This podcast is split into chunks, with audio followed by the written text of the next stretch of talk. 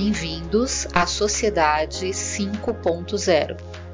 Olá, bom dia, boa tarde, boa noite, onde quer que você esteja. Eu sou Davi Pereira. Eu sou Douglas Taube. Bem-vindos ao segundo episódio do podcast sobre Sociedade 5.0. Relembrando que o intuito deste podcast é fomentar a discussão sobre como utilizar as novas tecnologias que temos para criar uma sociedade centrada no ser humano. Lembrando também que a Sociedade 5.0 foi proposta no quinto plano básico de ciência e tecnologia, como a sociedade futura a qual o Japão deveria aspirar a nossa sociedade evoluiu desde a 1.0, onde nós sobrevivíamos à base da coleta e também da caça. Nós nos estabilizamos e evoluímos para a sociedade 2.0, onde o ser humano passou a trabalhar com a agricultura. Com a evolução da indústria, nós fomos para a sociedade 3.0 e logo em seguida, com o uso massivo de tecnologia, passamos para a sociedade da informação, que é a sociedade 4.0. E nosso podcast aborda passos para evoluirmos para a sociedade 5.0, a sociedade super inteligente. Douglas, o episódio passado foi muito legal, não foi? Foi sim, Davi.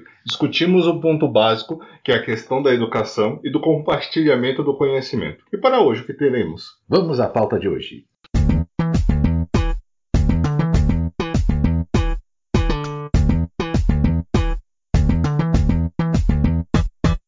É um erro muito comum encontrar uma solução sem antes entender o que é o problema.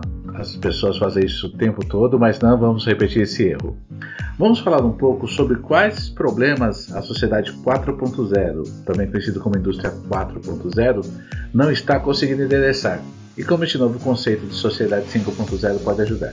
O que você acha de usarmos o método de Sócrates? Muito bom. Ele utilizava com seus alunos, fazendo-se perguntas. Dá para se construir uma sociedade 5.0? Uma outra, com tanta tecnologia disponível, quais problemas ainda não estamos conseguindo endereçar? Existem aplicações práticas para começar a falar de sociedade 5.0? E quais os problemas e quais áreas podemos usar a tecnologia para fazer o bem ao ser humano?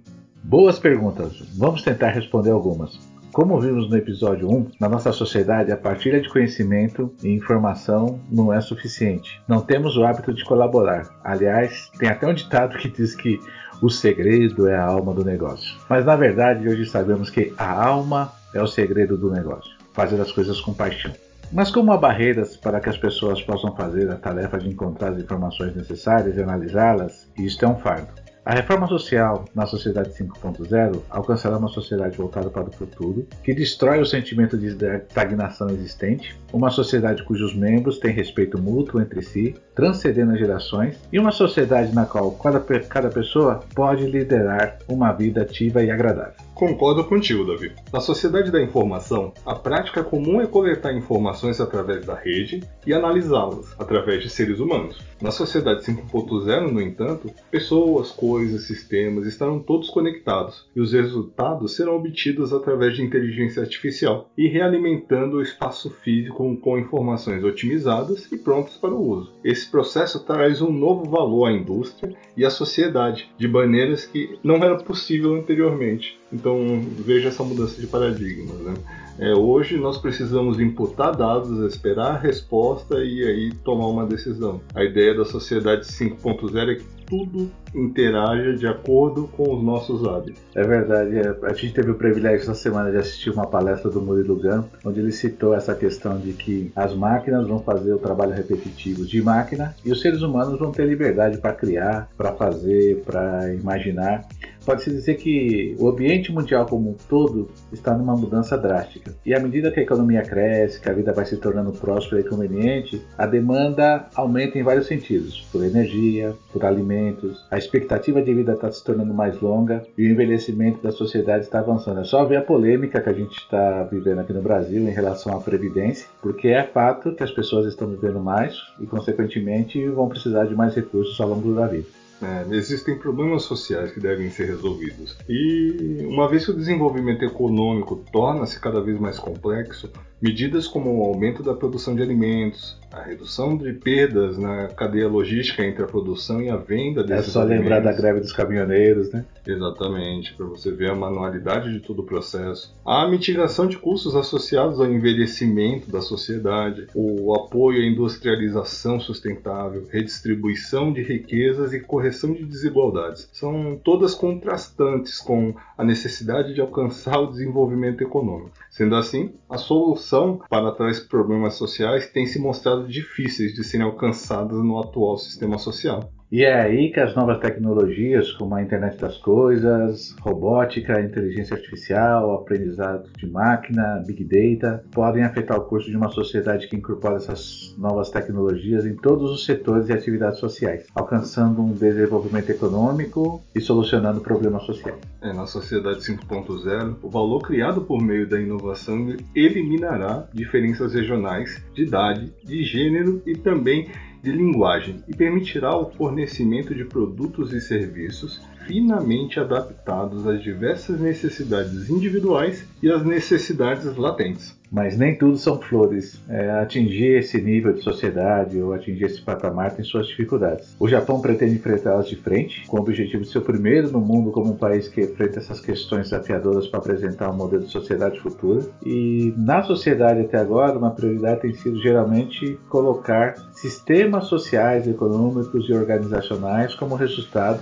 uh, desse serviço que os indivíduos recebem de outras razões. Em contraste, o que se espera com a sociedade 5.0 é que alcance uma convergência avançada entre o espaço virtual e o espaço físico, permitindo que os grandes dados e robôs baseados em inteligências artificiais realizem ou suporte os ajustes que os humanos fizeram até agora. Isso libera os humanos do trabalho pesado ou de tarefas que não são particularmente agradáveis, e através da criação de novos valores permite fornecer apenas os produtos e serviços que são necessários para as pessoas que precisam deles e no momento que eles são necessários, otimizando assim todo o sistema social e organizacional. É um, uma tremenda quebra de paradigmas.